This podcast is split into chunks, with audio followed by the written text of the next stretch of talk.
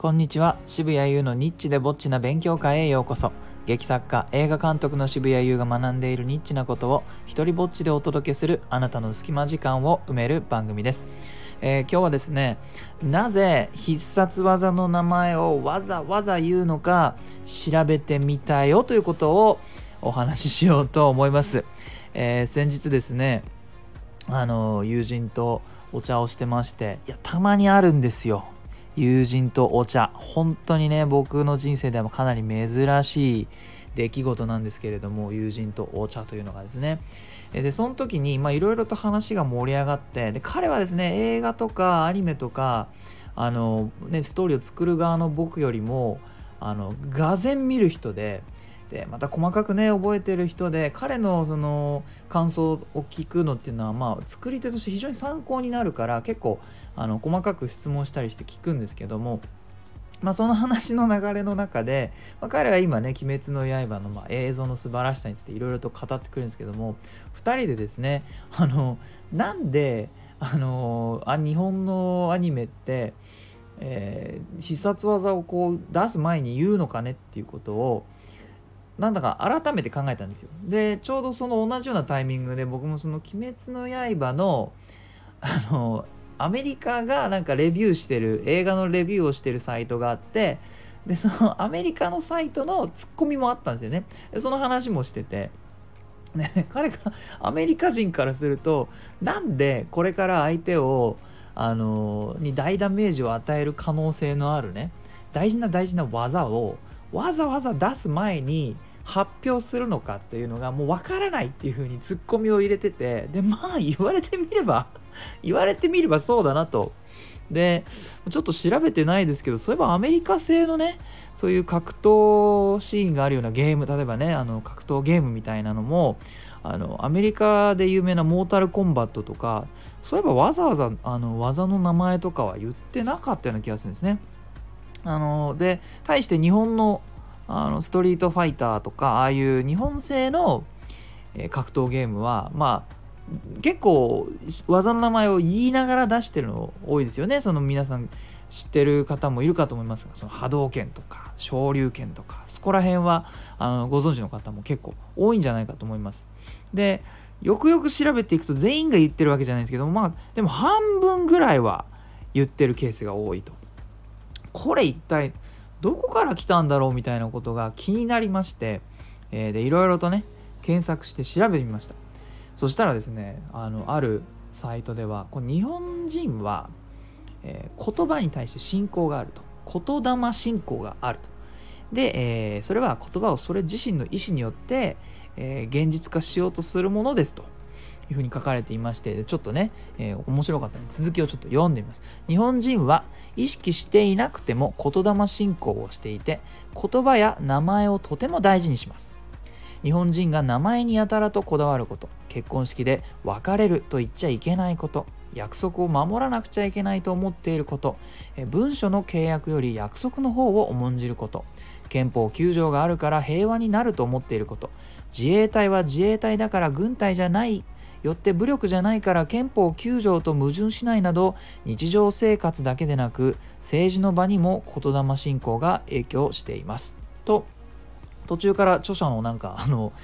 ポリティカルなところがギュッて入っていましたがそれだけ日本人は言葉を信じているからそういうふうにね、えー、アニメとかあそういった場でわざわざ言ってからっていうことにつなげていく文章なんですけどなるほどと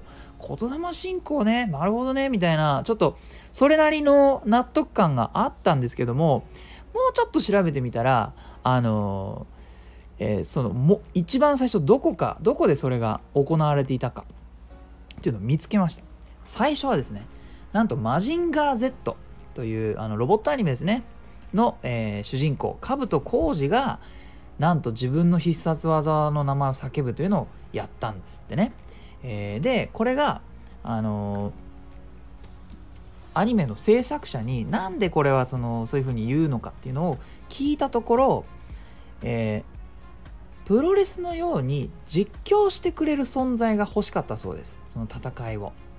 そこであの、まあ、実況、ロボットアニメの戦いのところを実況させるっていうのは実況する人物を作るっていうのはまあ難しかったのでそこで主人公自身に実況させることにしたというふうに、えー、答えがあったらしいんですね。であの、まあ、当時いろいろそのわざわざ叫ぶんだったらこうブレストファイヤーっていう技を叫びながら別の技を出せば敵に大ダメージを与えられるかもしれないのになんでそれはしないんですか？というような質問もあったらしくてでそれはあの正々堂々のね精神に外れる主人公らしくない卑怯だからやらないという答えもあったそうです。というわけですねあの何が分かったかというとまず言霊信仰すごいなんかそれっぽかったんだけど、まあ、全然関係なかった。いやまあ全然根底にはあるのかもしれないですけどね実況の存在が欲しいということ自体言霊信仰の現れかもかもしれないが、えー、まあ発想としてはね全然違うところから来ていたというのがまあ分かりました。でどうやらスポーツのスポーツ漫画の世界ではこれ初めてやったのはキャプテン翼らしいです。これは友人情報です。僕の調べではないんですけどね。で、えー、まあさらにいろいろこの議論がねネット上でありましてどういうケースでよくてどういうケースでは微妙かということに関してもなんとなくあの納得のいくルールがあったのでこれをちょっと紹介して終わろうと思います。基本的にはですね漫画かアニメつまり絵がついている絵か映像がついている媒体で、えー、技を叫ぶっていうのはあの受け入れやすい。